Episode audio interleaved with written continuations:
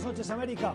Israel acogió hoy a unos 40 dirigentes mundiales, entre ellos los presidentes rusos, Vladimir Putin, el francés Emmanuel Macron o el argentino Alberto Fernández, el vicepresidente de Estados Unidos Mike Pence, para conmemorar el 75 aniversario de la liberación del campo alemán nazi de Auschwitz, donde murieron más de un millón de personas, la mayoría judíos.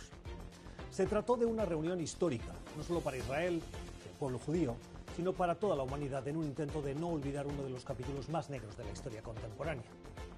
El campo de exterminio de Auschwitz fue liberado el 27 de enero de 1945 por el ejército rojo soviético, que tuvo un papel fundamental en la derrota de la Alemania nazi y en la liberación de otros campos de exterminio construidos por los nazis durante la Segunda Guerra Mundial.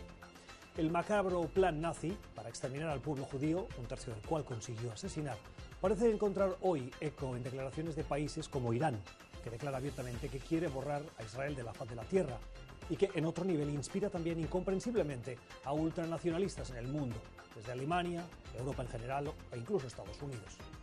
La celebración de hoy en Jerusalén es un llamado de atención a no bajar la guardia, a no dar por sentado que los judíos u otras minorías por los motivos que sea, puedan ser objeto de ataques de odio o planes de exterminio. La mejor manera de prevenirlos es recordarlos y no olvidar la historia.